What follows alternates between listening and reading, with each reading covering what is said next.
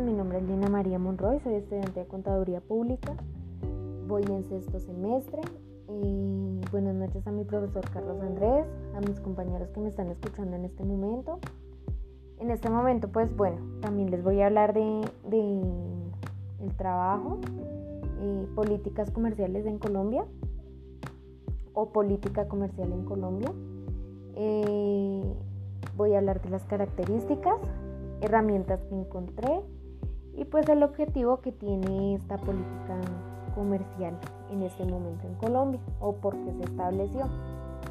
Entonces pues inicialmente eh, la política comercial en Colombia es el conjunto de regulaciones pues que determina cómo se debe desarrollar una relación económica entre empresas o personas y agentes del exterior. La política comercial engloba todo, todo el marco legal entre importaciones y exportaciones y asimismo encontramos otros países también con su política comercial donde pues se pueden eh, establecer acuerdos comerciales y en otros países en los que pueden haber fuertes restricciones. En este momento pues no hay duda del que el comercio internacional pues tiene un impacto en el crecimiento económico de todos los países, pues teniendo en cuenta pues la diferencia entre importaciones y exportaciones y como componente del Producto Interno Bruto, lo que hace parte del Producto Interno Bruto. También encontramos pues en este caso del trabajo como política comercial eh, lo que pueden hacer las empresas, las políticas que pueden eh, establecer las empresas Em, como las que toman las decisiones en la organización con el fin de lograr objetivos, por ejemplo, objetivos de venta, consolidación de negocio,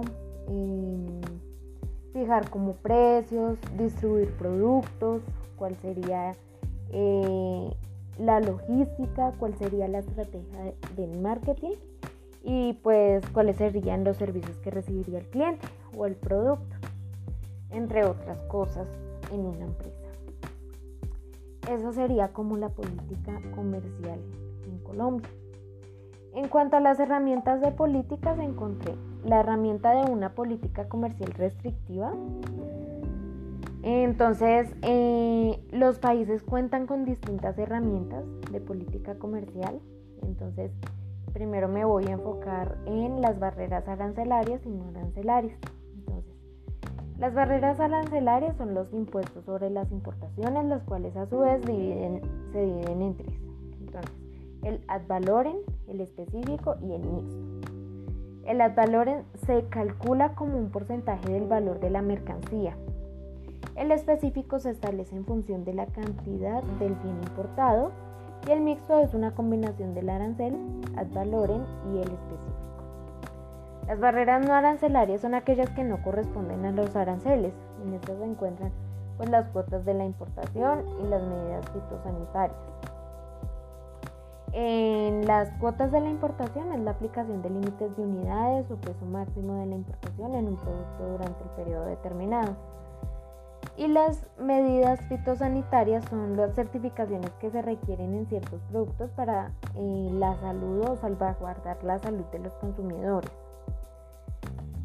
Eh, en algunos países se pueden adoptar barreras con el fin de proteger a los productores locales de la competencia extranjera, por ejemplo, bajo argumento de industria naciente.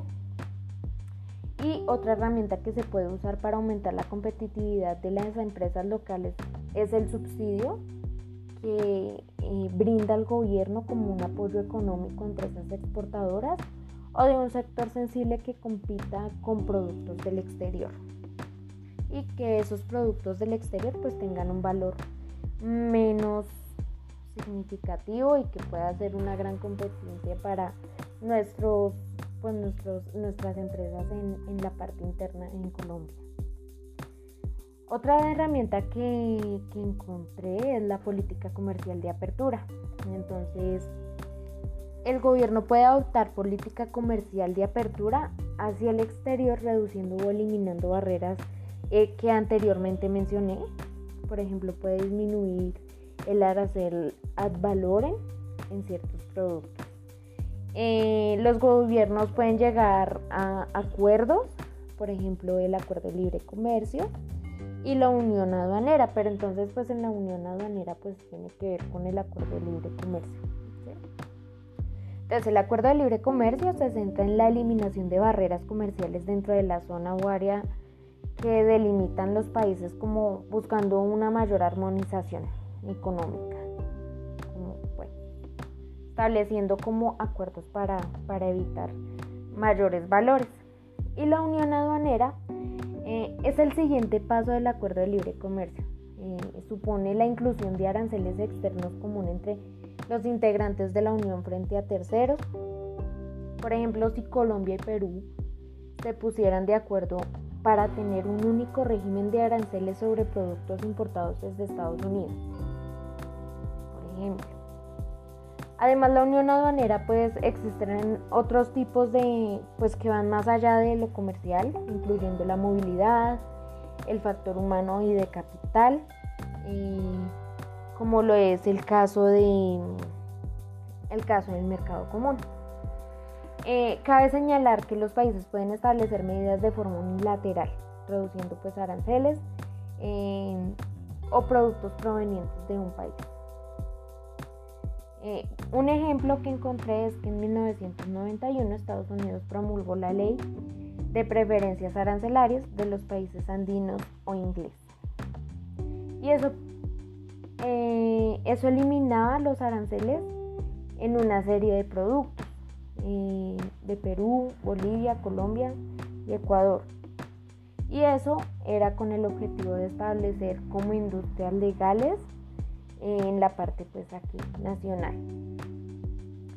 En cuanto a los objetivos o el objetivo que tenía Colombia, eh, después de 1990 fue el aumento de la competitividad de la diversificación y de la producción de las promociones de integración en la economía mundial. Eso fue lo que más o menos verifiqué. Eh, bueno, muchísimas gracias. Eso es todo. Me alargué un poquito. Feliz noche para todos.